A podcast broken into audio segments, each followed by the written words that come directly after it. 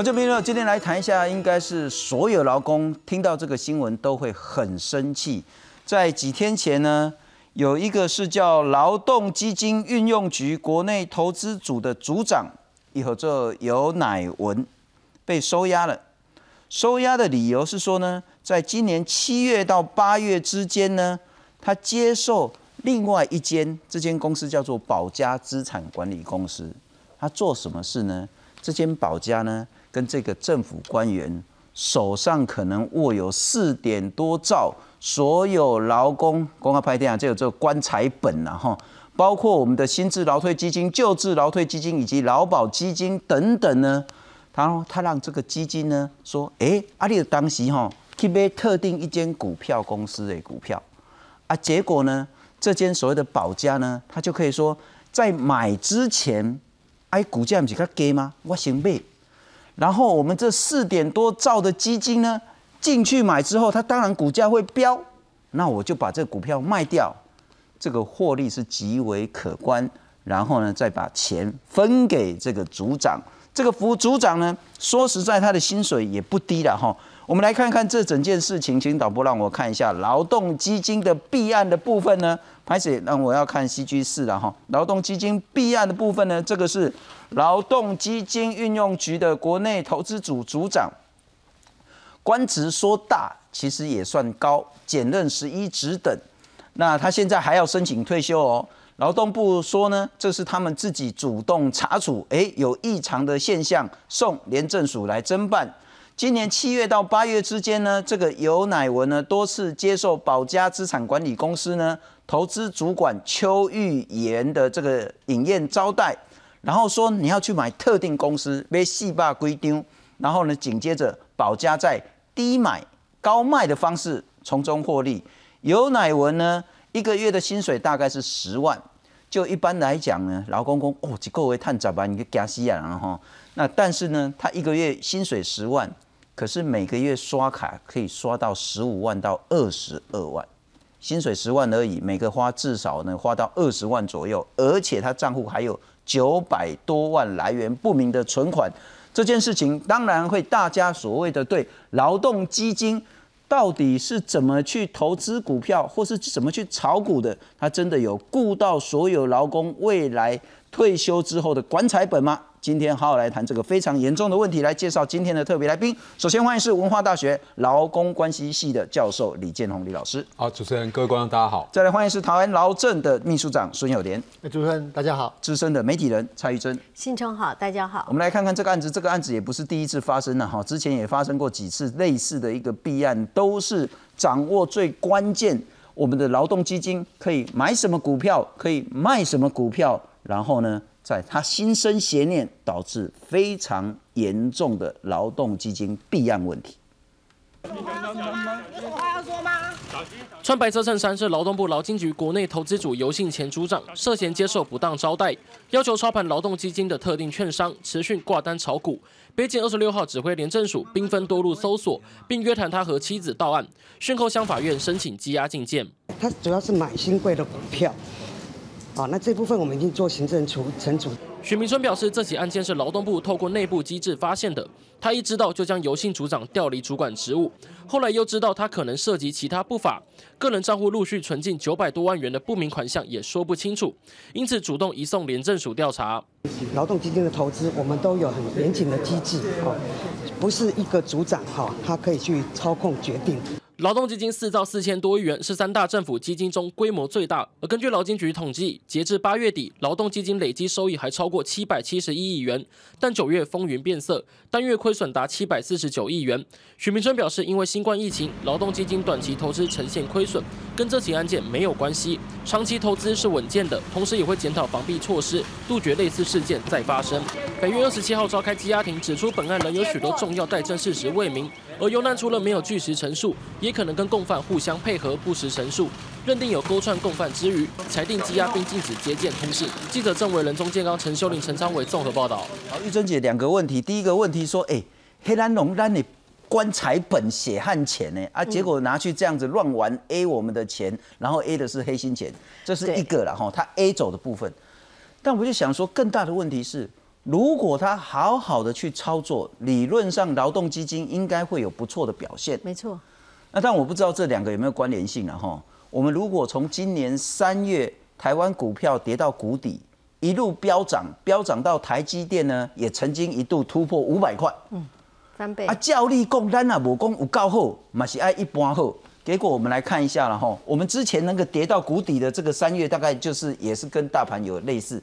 可是呢，理论上我们的这个台股指数现在都已经一万三了嘛。嗯。啊，结果咱的这个新制劳工退休基金还负的，负零点三八，我们没有大赚就算了，还赔，这两个有关联吗？呃，当然有关联，因为你看到这个整个劳退基金的这个规模哈，大概四点四兆，我手上的资料了哈。那可是呢，这里头哦，大概有百分之五十一是投资在境外，也就是说我们投的是海外，那其中的百分之二十是投国内股市，所以哈。这个组长，大家看伊安尼地一无啊，其实迄个组长吼，跟他台股的部分，伊都有在调关八千亿，吼八千亿耶！哎，我手上如果有八千亿可以来操作台股的话，那我相信所有的市场的主力大户、上市贵公司可能都要来找我。是，真的，这个是一个呃诱惑人犯罪的工作，因为上一次哈。上一次这个劳退基金出事情是他委外代操，有一个这个投信的代操的人叫谢清良，你知道这个代操的这个人哦，他刻意把劳退基金买那个四五百块，结果被啪抓的那个叫嬴政，好，那这个这个操盘人呢？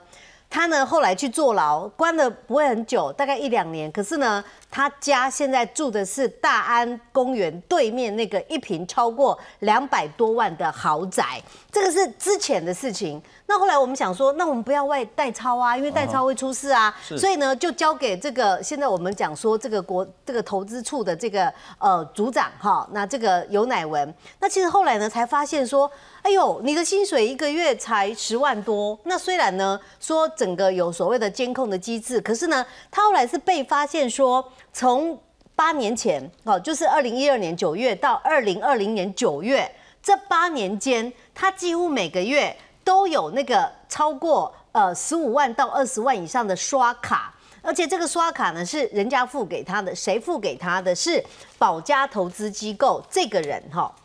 这个人叫唐楚烈，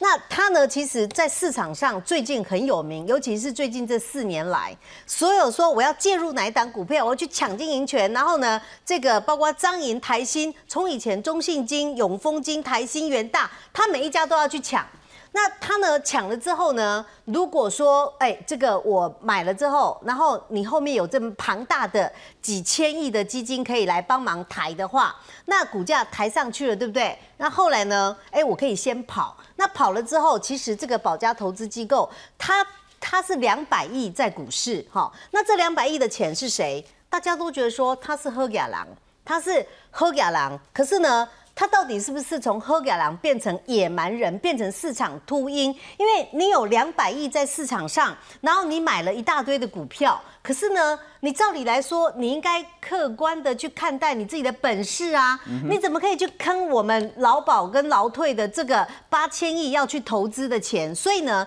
假如说哈，因为现在还在查啦哈。但是呢，我要讲的是说，假如这个这个组长哦，姓有的有乃文，他假如跟呃这个他们保家哦这个唐楚烈底下的那个邱义文啊邱议员，如果说你们彼此之间去吃高档的餐，哦那那也就罢了。可是呢，如果还有其他的合作，你知道吗？包括哦，他说我下班后还有一个群主，那这个群主呢在炒作股票，那这个炒作股票呢，如果出现的是这些。我要讲的这些是说，这些都是保家这四年多来在市场上抢来抢去，然后呢，我买了之后，如果背后有庞大的劳保跟劳退基金在拉抬，然后拉抬上去了之后，对不对？那那我先跑，那跑了之后是谁赚？是这个野蛮的大鳄先赚走了，然后如果亏了，如如果你卖不掉了，像他这些出清出清出清。那如果你你卖不掉了，或是赔钱了，那谁在赔？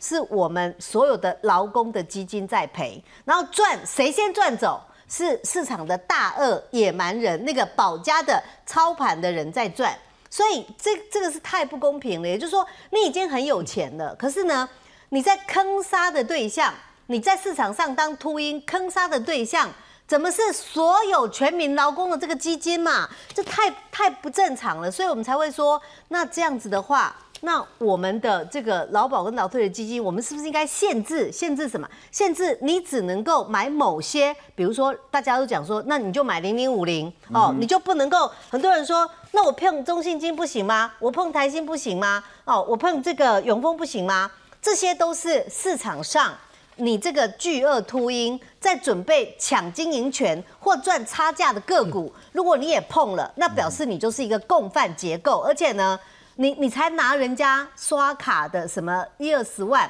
然后你就帮忙人家在市场上这样海捞，这个是可恶之至。我现在是说，假如核对出来的你的买卖里头有这些人家在抢经营权、市场的秃鹰在掠夺的，那最后谁被掠掠夺？就是我们所有的劳工的基金啊，因为人家赚的是赚饱饱，那我们变成是接人家后面的。呃，亏损的或是卖不出去的，是，对，所以这才是我们要理清楚这个案子，就是他真的是很可恶。如果说你帮市场上的大鳄，帮市场上的大户。去赚钱，然后让劳工亏钱，那这样子的话，那真的是罪该万死。不过这个除了其实廉政制要要去查之外，恐怕减掉，还有这些经管是不是违规相违反相关的法规，这恐怕都很重要，要一并去查。但是我介绍第四位特别来宾是淡江大学财务金融系的教授聂建中聂老师，你好。啊，主持人还有各位观众大家好。不过聂老师，我们大概想一下，如果我手上不管是有四兆多还是八千多亿，那都是无法想象的规模。嗯。让我说，我可以决定什么时候要买哪一档股票，什么时候要卖哪一档股票。我如果是一个正人君子都没事，我只要有一点点的那个邪念歪念头，我说我要买之前呢，我用我我自己一定很容易被查到，我的亲朋好友也很容易被查到。我也许比较聪明，设一个人头账户，然后呢先买劳动基金，跟着再买劳动基金买了之后，我再卖。我甚至还可以去所谓的用那个所谓的买空的方式，我去做空，我就知道劳动基金要卖了，那我就是去那个融券，我可以有太多太多方式呢。我可因为我知道这个重大的讯息，而且那个风雨是很大的，不管是八千多亿还是四兆，那个都是很夸张的这个规模。这一次的这个形式是说呢，他没有去设所谓的人头账号。它是透过另外一个所谓的资产管理公司，但是呢，因为资产管理公司跟他有不当的利益输送的关系，所以呢，资产管理公司可以知道说这一个组长呢什么时候要去买什么股票，他就可以先去买。言下之意，只要有坏念头，这这是人性，所以我们一定会一直出事啊。是。人性有本善也有本恶啦。如果你走在本恶这一端，那所谓的获利基础，你把它当做第一，那你可能就会走上第二个道基础，就是道德基础违违背的部分啊。我想从 Freeman 告诉大家要创造获利开始以后，大家就把经济基础当第一嘛，不管对个人或对企业。当然，这个社会呢，又为了怕这些为了这个经济基础而破坏了一些。呃，比如损伤到其他人的这这种呃财产的这种来源呐，这时候就会再设下一个所谓的道德基础，那当然也就是法律来制定所谓的我们认为的道德。所以我们都知道，那有一个金字塔，就是经这个经济基础、道德基，也就是法律基础，然后企业基础，呃，那个企业伦理基础啊，那最后呢，到了最高一个就是慈善基础。我们先讲。您刚讲的这一块，每个人都有实力，都会为了只要有利可图，那甚至你有一些资源，而且这些资源讲不好听，不是他手边资源，是国家授予他一个责任所运用这些资金的资源，就开始不当处理，这个就很严重了。所以你可以看到网站现在，当然不管你查明了最后的结果怎么样，他就有贪污之嫌，有背信之嫌，因为他已经损失到第三人的这个权益。最后呢，当然他您刚讲到一个，你不管他用资产管理公司或等等的，那他有。资金的流向就很重要，它就出现了啊，被稽查到有资金不明、财产不明的动向，那这些都是啊，我们都都碰到法律的这个边缘了，所以这是一个问题了哈。所以我现在讲两块东西，一个就是你在操作这个资基金的部分，我先讲，我们不管四大基金哪一个基金，劳退基金也好，劳保基金也好，或者这个呃作为退伍基金也好，因为我们都是呃在学校教书，都被常去被聘去做所谓的基金。发给所谓的委外代操的这个基金操盘的审议委员，很多的投信，甚至包括我们学员去，我们都很客观去看哪一家的这个操作过去的绩效或他的这种呃这个经验会比较好，或他的操作策略比较好，我们再给把这国家钱呢赋予在他手上去操。我要说。国家这个所谓的四大基金里面的基金的操盘的方式，不是光我们认知的这么简单呐。它其实有分，我都用二二来分好了，有两块，又两块，又两块。什么呢？一个是自行操作的部分，一个是委外操作部分。我相信我这稍微讲一下就好。那委外操作又有两个要委外代操的，国内的委外代操，有国外的委外代操。只要是法人机构都会这样。那代操里面呢，又会被所谓的呃这个主要把钱让你代操的这个地方设定你的第一期的标准。这个标准就包括说你的。portfolio，你的资产配置要放什么？这里面最重要又是两个，就是主要就是债券和股票。债券和股票，那么在最后呢，呃，那大家就要知道了，为什么大家会说，哎，好像怎么，呃，这这现在您我刚进来的时候听到您说，现在股票不是涨到一千三百，是是，一千三，现在已经一万三千两百多了，哦，再回到一万三千两百，甚至差差点到一万四。那为什么我们的这个基金好像才一点多？其实从某个角度，我们还负的呢。啊，这个今年到九月是负的，你看到是九月嘛？因为我们是。他那个基金报告是这样，十一月现在看起来应该不会负，他是看到九月，因为他是看往前报两个月，你看到所有基金他是往前报了，回溯两个月，你看到八月又是正的，九月又是负的，你到呃一月的时候看见十一月可能又会正，但是我要讲是他绝对不会超过大，你去看，我想他们一定在那个网站上哈，他们劳退基金网站上一定会有四个比较，除了他的绩效之外，他一定会有国内的，就是台湾的所谓的股票以及债券，他债券是用十年期公债。国外也会用两个，那你国外的最最这个 benchmark 最让人家信用的 credit 最高的就是 MSCI 嘛，就摩根士丹利的这个国际资本，这 Capital International，它一定用它的全球指数，因为最能够代表准全球大盘。还有一个用，可能你可以用 JP Morgan 大摩，那也可以用这个，呃，他现在用是伯克巴克雷啦，我看到他是用巴克雷，就伯克，呃，这个。呃，巴克莱，那这个呢是有象征意义的，它的债券指数也是用全球的。我要讲的是，你会发现债券的永远在全世界都一样，不可能高到很可怕，超过八以上就怕，就是好可怕的债券。你就雷比债、高比债，一般可能在零一点多到四点多，那也就是我们的操盘不能低于它，要高于它。那再来，也就是股票一定有时候会到十几、二十几，那它就会到十啊、十一啊，也不会高于那个，因为那个叫纯股，还有存在。基金里面。那这个不管哪一种基金的操盘，它一定有股和债。我跟各位讲，我们的债券，以我现在所知的，我们的薪资里面是四十三点五是属于自行操盘，那五十六点五是属于委外代操。委外代操给国内代，在国内的大概是呃三分之一，那在国呃不到三分之一弱，那三分之二强的呢是在海外代操。那当然这股票呢的，我们设限，我们怕这个基金公司哈，就投信公司会为了创造绩效去买比较高风险，一定会设限衍生性商品。那股票也不能让你全买，一定可能会三分之一或四分之一作为债券，因此债券大概会是三分之一。好了，那我讲多了，也就是说，我们不能只看基金的高低来判断那个股票哈，那个好像差异很大，就是它的操盘不利或怎么样。我倒觉得是里面操盘里面的精神和刚才最重要一个道德的基础，因为你会发觉哈。如果道德基础不好，那神神不神不神出呃神不知鬼不呃神鬼不知之下，你若这个在金钱金流上乾坤大挪移，有可能会动用到自己富丰富了自己的现现有那个资呃资产，但是可能在这么大一个三兆，现在差不多我的预计看到新资产就是在挪威基金加起来是三兆七左右了哈，一个是两兆。呃，七一个是将近一兆，呃，将近一兆，反正三兆六千多。不管怎么说，这么大的庞大东西，你如果在你手边多了一两亿，其实好像感觉很小。因此，它的报酬率顶多会一点点差异。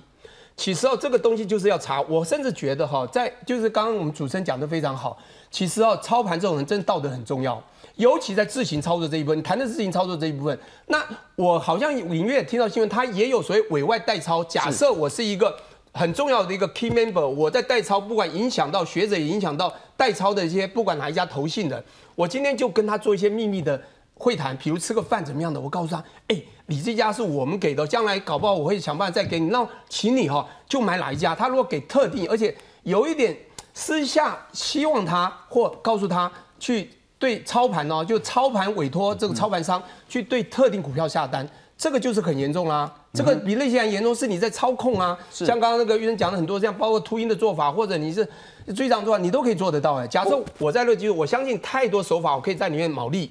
但是这就是道德和法律的的我问题了。我听完聂老师的说法，不能突破我。更认同那个玉珍姐刚刚讲的，所以包括现在减掉正风，应该要去查保家以及保家相关人，不是只有保家哦，搞不好还有其他知道这个讯息，但是不是用保家这间公司去买的，他到底买什么股票，卖什么股票？那跟我们的劳动基金进出之间那个关联是什么？要好好去比对。不过刚刚聂老师谈到一个很重要，大家其实也不要因为这样子的一个情绪，就说啊，我们的钱通通都被 A 走了，这样子讲不是那么公平。尽管最近台股表现非常好，但我们的劳动基金呢，有一部分呢是去买股票，其中有买国内有买国外的，有一大部分是去买债券的，有一大部分呢可能是放在定存的，有一大部分呢可能是放在其他的这些资产投资项目的。所以当股市大好的时候，劳动基金的表现一定不会高过大盘。但如果股市重挫，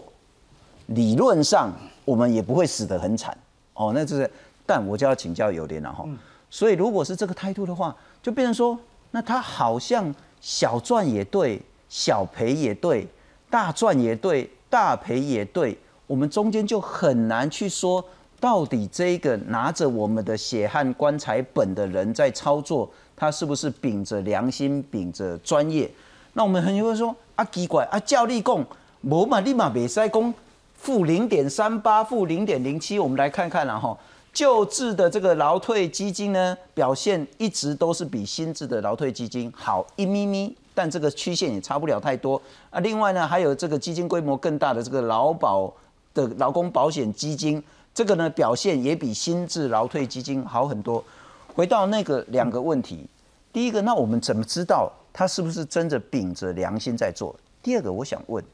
所以一个组长就可以决定。当然，刚那个聂老师有谈到，大方向是那种高度风险的衍生性商品不能买，然后你只能买特定的，不管是金融啊，或是什么样的一个资产股，但买哪一档，就是组长自己说了算。呃，我我当然如何投资的那部分，我当然没有办法琢磨哦。不过我宁愿相信的哈，这这个案件就是单纯。一个公务人员的道德风险啊，道德的问题啊，那呃，当然呃呃，包括说他之前已经被记过了吧，就是因为他在上班时间已经去操作过自己的这样的一个投资，那后来被记过，衍生出这样的一个案子啊，所以我宁愿相信说，好，这是一个呃公务人员个人的私德的问题，而导致呃，当然他有被被也被收押了啊。那但是回过头来，我觉得更可怕的是说。呃，这几天大概不管是有一些政治人物也好，或者是说整体的媒体的这样的一个风向也好，认为说啊，就是因为政府的操作不太勤，所以我们应该要引进市场的一些机制，来让呃整个呃这个这个基金更加的活络。我觉得那才是风险。如果刚玉珍呃呃这个所分析的那个部分的话，那才是可怕的地方哦，那叫引咎止渴，而且是而且是把让这样的一个基金。暴露在更大的风险里面啊！其实如果说你把它拆开来看啊，呃，刚刚聂老师有提到，我们呃大概在整个投资的的呃的的管理里面有一些办法，它有一定的有一定比例，譬如说单单一的银行你能你只能存多少，单一的股票你不能买超过多少等等的这样的一个。我相信了哈，就是呃基金管理局大概成立了十几年来，呃一定有它呃蛮成熟的一些规范跟做法，就是这一点我我大概相信啊。不过回过头来就是几个问题，可能还是要跟呃民众来讲说，譬如说呃劳保基金它是基本上它是确定起付嘛，它不会因为你的亏损或者之类的而而导致有任何的波动。最大的问题在于说劳退薪资大概有。二点多兆的这样的一个钱哦，我相信不管是谁执政，这笔钱大概都是一大笔基金在那个地方，而而呃，大概可能从之前有一些人开始去思考，呃呃，提出来说，呃，我们是不是让劳退薪制的这样的一个基金，因为它把法律的保障是不得低于两年定存是利率嘛，所以再怎么样它都有那个 best。哦，这样就不得第一两年定投是利率，所以如果说那种那种说啊，我今年帮你赚多少，我今年又亏了多少，那些基本上都是不正确的信息，因为到最后你的结算你不得第一两年是定投是利率，而重点在说，呃，大概开始有一些人鼓吹说啊，我们是不是要开放选的投资的标的或者说实在的，我觉得呃投资都有亏有有赚有赚啊，那请详读说那个说明书嘛哦，那我觉得重点在说这样的一个制度本身它够不够透明，它够不够呃内控的机制哦，所以这件事情发生了以后，我觉得应该更回归到呃整体的这样的一个内控的内控的系统去监督说。是不是我们整体的投资应该要更加的、更加的呃透明一点，或者更加的严格啊去监控哦，而而不是说像呃这几天大概媒体蜂蜂拥呃一再的强调说，好像引进市场机制，呃让更多人去能够能够去操作这个基金，然后呃避免这种公务员的舞弊的情形，我觉得。我觉得那样反而是可能导致这个基金有更大的风险。那引进市场机制是什么意思？就是说，刚我们谈到我们这四兆多的这个劳动基金，那有一部分呢是委外代抄的。那之前也有出现问题了。那这一次出现问题呢，是劳保局、劳动局、劳动劳动部里面的这个劳保劳动基金管理委员会里面的这个公务员自己去做操作的。那所谓的引进市场机制，那到底是什么？有点就是说。让更多人来去操作吗？最明显就是大概这几天，呃呃，开始也有一些呃财经的杂志开始又在回过头要倡议说，劳退薪制要自选的那个那个投资的那个方案啊，劳工自选，呃，劳工自选哦，说说实在的，那个部分过去我们呃一再的反对了啊，我们认为说这不是解决问题的方法啊，那呃呃，就好像说呃这笔钱啊，事实上刚刚玉珍姐有提到。大概全国内的投信业者，大家都觊觎这样的一大笔基金来帮我做我的财务的杠杆。不管谁能够呃能够去的，除非哦呃除非了哈，就是说你把呃操作的人任何人都像以前联考一样围场围起来，然后你的手机也收起来，你的所有联络方收起来收起来，否则的话多多少少一定会有这样的一个风险存在。好，那那当然回过头来，我觉得呃今年在讨论这样的一个基金的时候，第一个。呃，其实如果说你去比较的话，国内还有一笔基金是蛮大的，一年有七千多亿的支出的健保基金。不会有人认为健保基金应该要拿去投资，因为它的安全准备大概就几个月而已嘛。是啊，它顶多就是就是呃，大概保留一点基金。如果未来啊，其他的基金能够能够维持这样的一个呃平衡的话，那大概有一部分的这种所谓的基金投资，然后迷信我们的投资报酬率能够带给我们更多的基金的收益。我觉得其实。其实那些都是都是缘木求鱼。不，李老师，我要补充一点，哎，我可以补充这一块部分哈。不，讲说不好听，我那个民众如果想要所谓的你说市场机制，什么叫市场机制？讲不好听，就是不要相信专家。假设一个专家在操盘的时候输了。那事后诸葛一定说他就是很糟糕，他就不是专家。如果不是专家，民众随便买都赚了，那他就变专家。所以当大家都看到市场，哎，怎么进来还是负的时候，当然就会强调市场机制，然后甚至就讲说，啊，国外有好的机制啊，只要抓到了，尤其是美国，美国四零一 K 就曾经闹过这样事，就说啊，那去让有限度，他讲有限度的民民众自选哦，你去注意一下。是，那这是什么意思呢？其实啊，我刚刚还在讲，不好意思啊，我再深入一点，因为这个东西就一个 structure 结构的问题。他所有的钱，哈，我就薪资好两兆多里面，其实有一兆五千亿是给自行代抄的，啊，那其他的一更高的一部分，我是把它是给委外代抄，他强调委外代抄部分，委外代抄的才会被限制股和债的部分，自行操作的其实最多的部分其实是什么？二十多趴在里面都是做什么？你知道吗？就存到银行而已，金融机构，所以那个只差不多一趴左右的东西，再把你这像今年我看到了，它在股哈债券里面。呃，五十二亿除以一千九百七十三亿是二点六趴的报酬率，这是在呃固定收益债券。那么股票是一百三十一点五亿除以一一九四亿啊，当然这数字有点复杂，就十一趴。今年其实在自营操作还有十一趴的正报酬，那这个呢，在被它金融机构一 offset 以后，实际上就变成还是挣了二点多。我也算了，这边是二点多啊，三点二趴。但是重点是委外代操那本输的太惨。他们就认为说，我要带头怎么那么惨呢？那还不如开放我们民众自己来好了。那哎，民众不是专家，那风险就很大啦。因为你开放自选，就要加上后面四个字叫盈亏自负，是对不对？我想他们反对就是将来真的输得更惨烈，民众我们又没钱了，哎呀，这市场机制不完，我们又不会选，那又要找专家，那不找政府找谁？我们自己在花钱找专家又不太可能，所以这是一个问题。所以我也不是很赞成，因为这个东西跟时机有些有有问题的。假设今天发生一个大风险，那么又要靠市场机制，结果大家都输了怎么办？所以人家说，哎，也不用担心，有一些很稳定的叫被动被动投资啊，ETF 啊，呃，或者长期稳健的长期稳健投资啊，就不用担心，因为反正我们不相信政府的专业嘛。你这个这个投信给了投信给了我们缴了费。他们也不会帮我们赚钱。当你又说我们不太会投资，我们就找稳一点。所以现在大概是这种概念呐。那刚才也有提到说，其实自以前到现在，其实一直都是有专很严谨要把关这一块，怎么去弄到最合理，让这个投资人能创造报酬又不会损失，所以他报不会太高也不会太差。但最重要还是以回归一句话，所以所有的东西都落在。操盘这些人的道德，这些操盘包括发包出去的人，以及最后拿到手里可以运作这些人的问题。等一下我们会再好好谈一下，是不是真的要开放所谓的这个劳动基金，让劳工可以自选？呃，当然反对有很多声音，包括在座三四位应该都是反对的，但是也有一些支持的声音是说，你让劳工自选，有限度的盈亏自负。某种形式可以压制住所谓的这个代操的，不管是公务员也好，委外的这些所谓的基金代理人也好，他们权力太大，那他表现好不好都没得比。如果说我这个阿猫阿狗，我陈信聪自己自选基金，结果呢，我表现还比这个专业的人来得好的话，那他的专业就会受到很大的挑战跟质疑。等一下我们再来谈。不过要请教李老师一点了哈，刚我其实说错了。劳退基金新制的部分基金规模是最大的了哈，两兆六千多亿，旧制是八千九百多亿，那劳工保险基金是七千四百八十二亿，摊开来今年的表现呢，绝大部分都是负的，只有从七月开始呢变正，从一月呢是负点七三，负零点八六，负零点八六，它一直下滑，那最惨的是负到十三点三七，负的概念，譬如说呢。我是一兆，我负十三趴，我就是亏了一千三百多亿哦，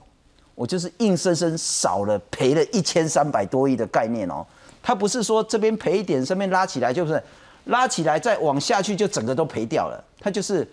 all in 的概念啊，就是 all in 啊。那不过我们来看看，在理论上来讲，哎，这半年来应该还不错，但事实上没有比较好。我们在七月的时候好不容易转正，到八月的时候呢是今年最高峰，分别是二点九七、一点九八跟一点四七。到九月的时候呢，我们的新制劳退基金规模最大的呢掉到负零点三八，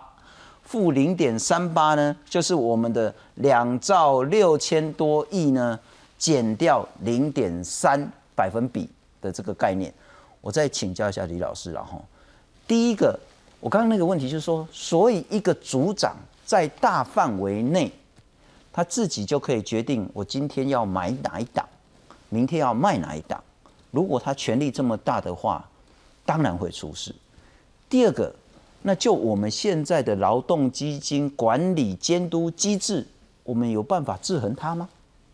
那个主持人，我先回应你一直关心的问题。是，其实这个是整体营运绩效了哈。那他刚厉老师有讲，他涉及到他去投资那个购买那个债券或股票这两个主要商品。那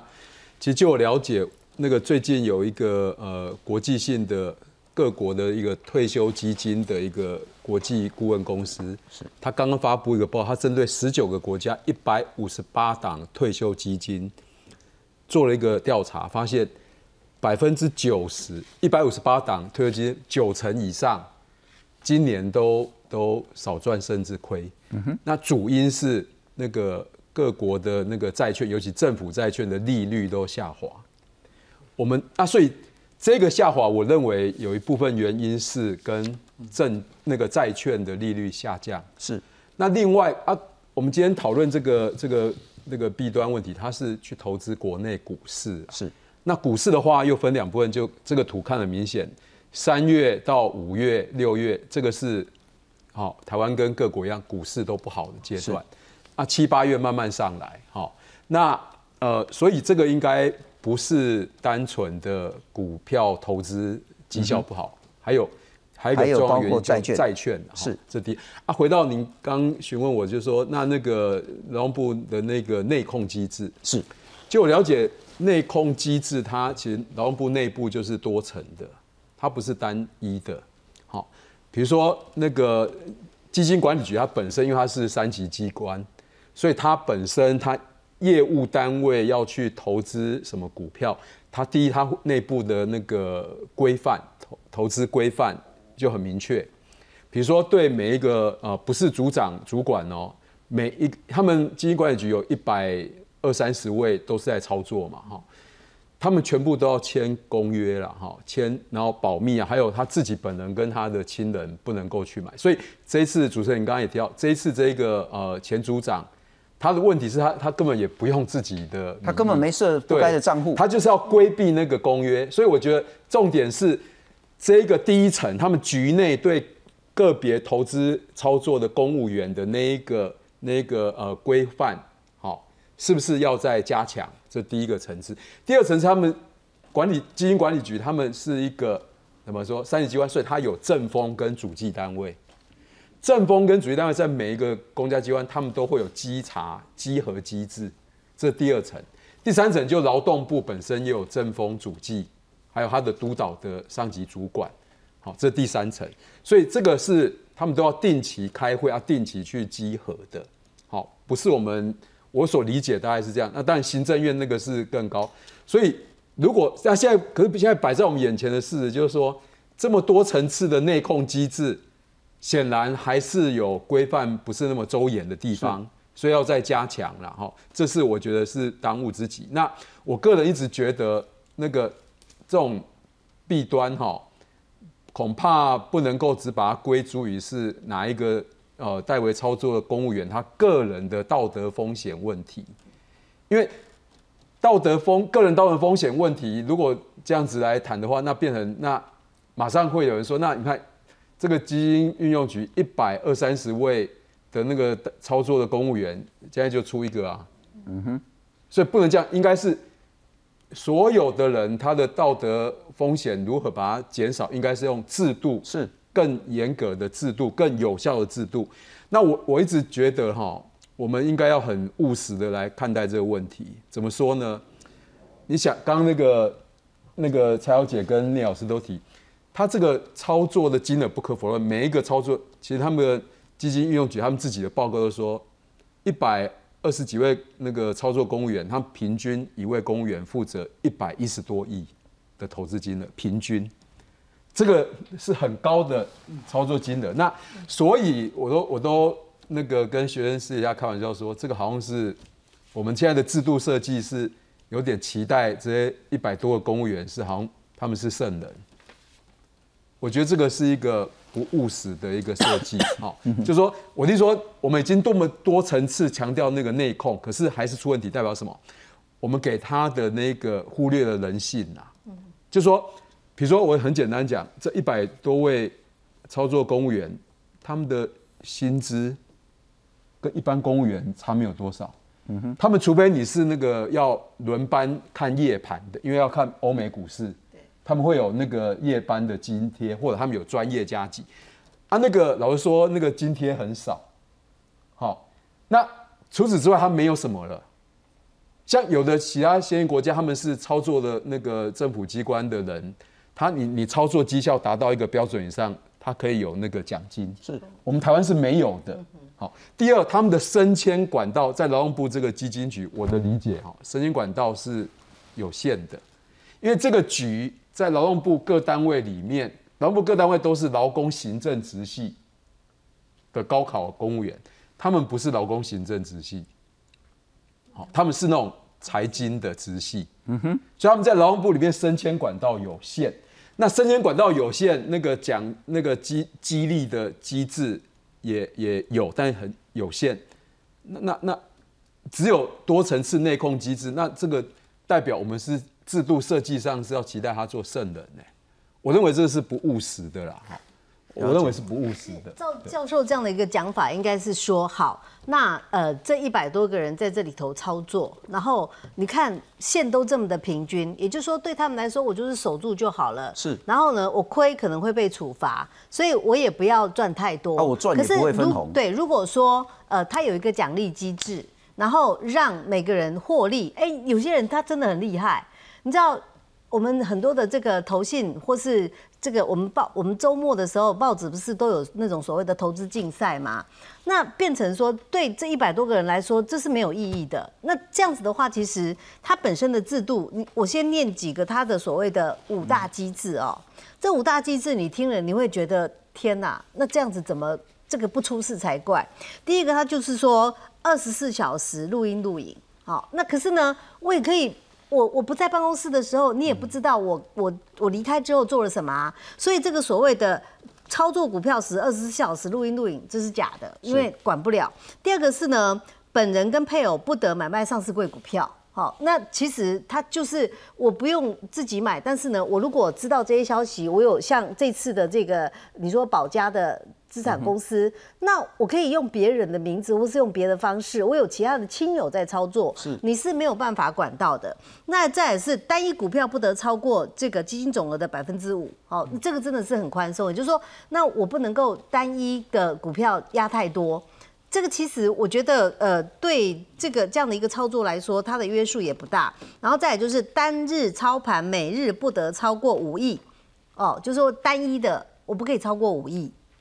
那这个这个对每个人手上的一百多亿来说，其实有很多的呃股股本不高的公司，它很好拉，很好做。是对，然后再来就是说交易跟交割分开，也就是说，哎，你买的人不是你去交割，那大家听了这五个机制，你觉得能够管理吗？一这五个机制，大家会觉得说不出问题才怪。所以，我们政府除了劳保跟劳退，然后另外就是退抚跟邮政，我们一直在讲说这四大基金，这四大基金等于是我们的国本哦。可是呢，他问题一大堆。从以前就因为有钱有钱的地方，你这个管理机制很松散。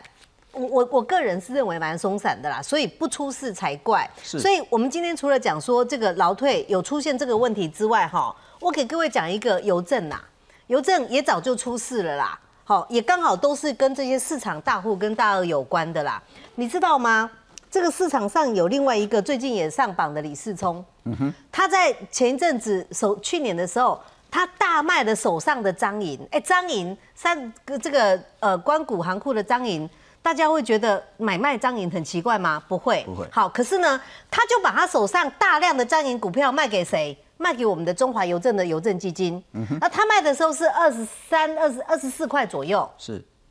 卖完了之后呢，就一路跌跌跌跌跌跌到十四，跌了超过二十几、二三十趴，然后再慢慢上来，现在大概是赔二十趴。那你觉得这里头有没有弊端？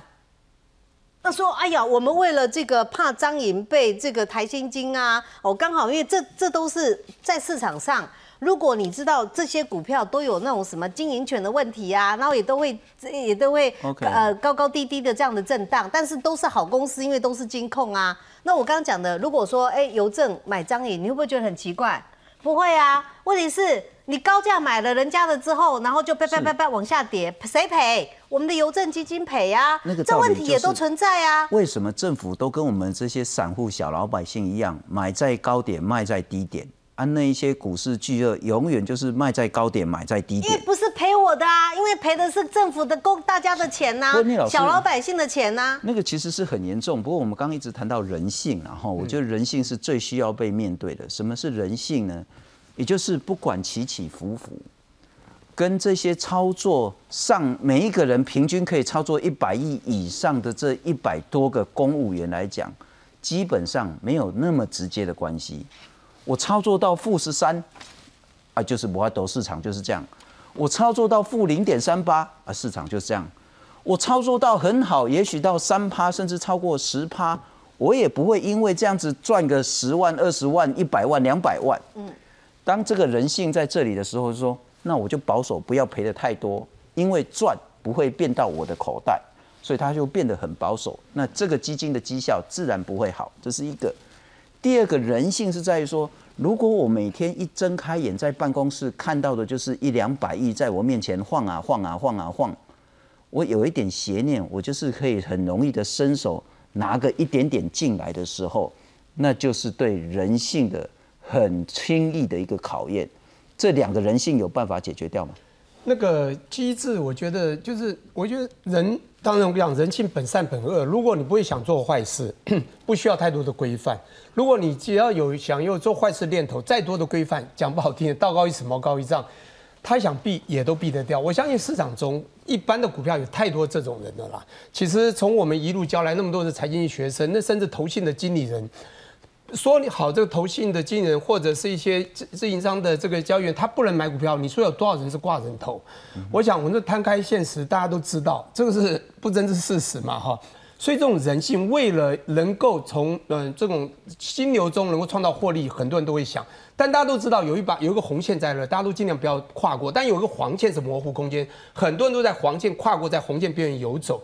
刚讲到，不管大家怎么认定，自以前到现在。四大基金它的整个规范，它的规范有内控的规范、内内基内控的规范，也有委外代操的规范，那都是经过层层节制的了。好，在定规范的时候就会请一些专家，然后在发包的时候又会请一些像我们这种会投资的专家再去给啊投信的人要再提证他们的那个成果。我先讲一下刚刚一些数字，我稍微。把我的认知稍微跟大家做一些互动或者沟通，或者不是纠正哈，就刚才你是用，比如两兆六千多亿里面，在新智好，比比如只有一千五百呃多亿里面，说一百多个人一人分一百多亿，是这样吗？其实也不是，它有分嘛。我刚刚讲的很清楚，四十三点五是自行操作的这一部分是一千多亿，没有错。可是里面大部分是最多的部分，都一定是放在最保本的金融机构。这个钱就是放金融机构，我想不是每个人你说啊，这金融机构每个人分到金融机构，我的那个在还分一百一百份，你们一份也是我在操作，他们应该是操作不来。真正能操作，我也不知道他们能称操作的这种机制能够动用到多少，也就是债券和股票的部分嘛。那债券当然你比较长期的这个固定收益，其实你要很容易去走进也不容易，但股票是比较容易嘛。我相信大部分就是在股票这一部分，股票你一除每个一个人也没有多少，那是自行的部分。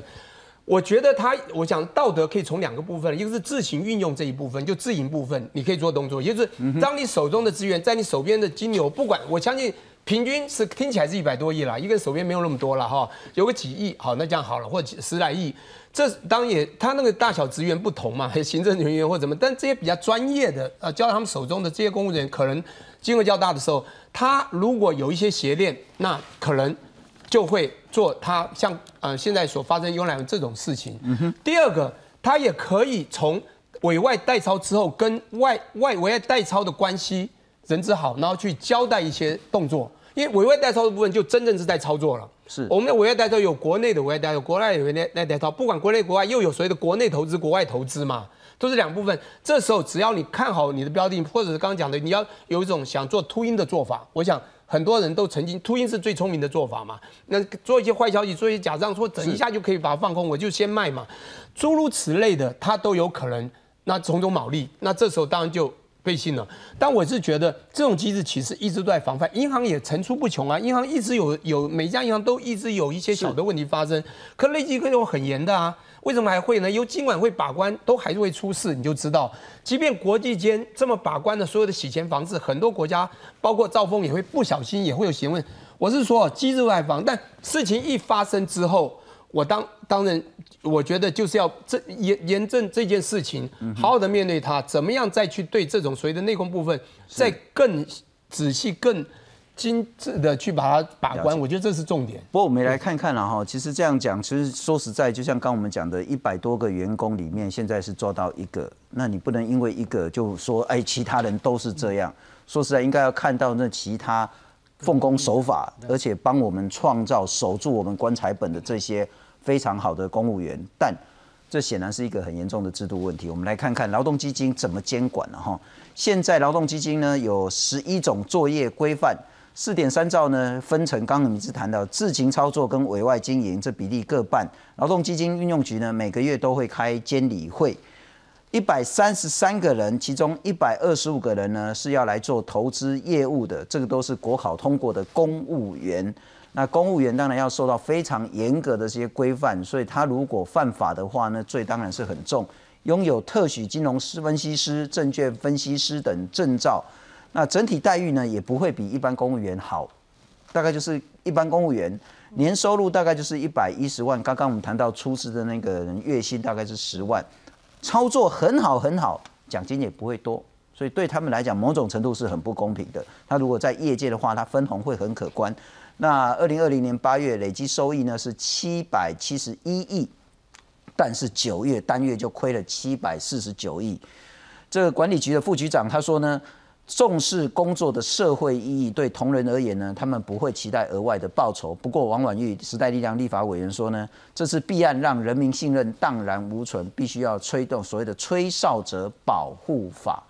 但如果吹哨者就是真的自己人。大家都有拿到，恐怕这个吹哨者也不一定有用。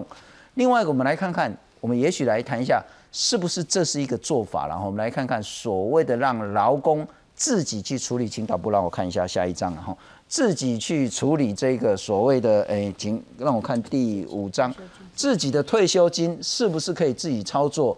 这部分呢，也有一些立委谈到说，哎，你可以自己选择，我的退休金我就只要买零零五零。保守一点，我的退休金我盖表，越高风险的我的撸穷哦，就是让自己选。那然后呢？二零一九年国民党立委提案说，劳退新制可以开放自选投资平台，不过劳动部官员、民进党立委都不同意，各方意见有很多很多。等一下我们再来谈谈，包括说是不是让劳工自己选是一个解套的做法，但赔的话谁要来负责？我们来看看。劳退基金该不该开放，让民众自行选择，再度成为政策话题。我很有信心，如果说我们今天立法通过以后，我们的劳退自选一定是可以做得很好。早在二零一三年，金管会就打算让劳工自由选择投资方案，包括国内外基金、银行信托商品和保险等等。劳委会他们目前的想法是，他希望说这个部分可以让员工哈。他自体的这百分之六这部分呢，可以自己选择。那就是说，他也可以纳进去原来的这个劳退基金里面，也可以自己找金融机构来这个帮他做这方面的年金的操作。有学者认为，提供劳退自选可以提高劳工自行提拨的意愿，但立委质疑风险将会由民众承担。不保本，也不保证操作绩效，这个部然后民众就自行负责。嗯，那那这样。对，那你觉得民众会去吗？我刚刚就报告说，他可能根据到将来的产品设计的问题了，啊，因为产品设计，对，因为在国际上面讲的很好听嘛。二零一八年《金周刊》的调查显示，超过七成劳工赞成开放劳退自选。不过调查也发现，没有投资经验的劳工高达三成。劳工团体担心，如果自负盈亏，劳工可能会血本无归。记者综合报道。好，回到那根本问题，有人为什么你坚决反对？呃，事实上，如果真的那么好赚的话，我觉得市面上已经很多的商品让你去选择，你为什么还要敲锣打鼓的把钱存进劳退薪资里面，再从劳退薪资里面提出来做自选？我觉得其实这有一点，呃呃，逻辑上的矛盾，对矛逻辑上的矛盾的啊。如果说如果说真的那么好赚的话，那当然我相信了啊，我相信，呃，就好像我们随随便便找一家找一家这个这个投资公司或者之类的去投资就好了嘛。你根本不需要去做这样的一个事情啊！那这又牵扯到另外一个问题，讲说，因为劳退新制的字体它有租税的优惠啊，它有它还是有那个所谓的保证收益的部分。那这两块如果说你自选的话，那到底还还要还要不要保留啊？我觉得种种的问题，大概啊，我我我只能这样讲啊，就是说，呃呃，国内的投信业者基于这一笔钱啊，来作为今天所讨论的这样的一个可能的杠杆的原理。事实上，大概已经是已经是昭然若揭了。因为如果劳工自选稳赚不赔的，就是这些代操的投信业者嘛。没错。OK，哦，完全是，那他们大概就是把这个东西当成自己的杠杆。包括说今天所讨论的议题里面，呃是劳动部内部的这样的一个呃呃这个基金管理局里面的这个这个这个问题啊。那我们每一年都有委外的，如果说委外的这群这这群人里面，他们会不会拿这笔钱拿来做杠杆？我相信也会啊，因为这逻辑是一样的嘛。是这个这整体的投资的逻辑是一样的。那重重点在正本清源知道回回归到说。这些基金到底我们要怎么样去把它去做呃比较好的管理哦？那呃说实在的，未来未来劳保我相信啊一定会有一天会一定会走到 pay as you go 了啊，大概可能就是随收随付的这样的一个情形啊，大概也没有多余的钱来作为投资。但是劳退劳退薪资的部分，未来可能还是要呃除了啊除了在在做这样的内控之外。包括说我们委委托出去代操的这些，可能也要做更严格的。所以李老师，劳工自选，您支持吗？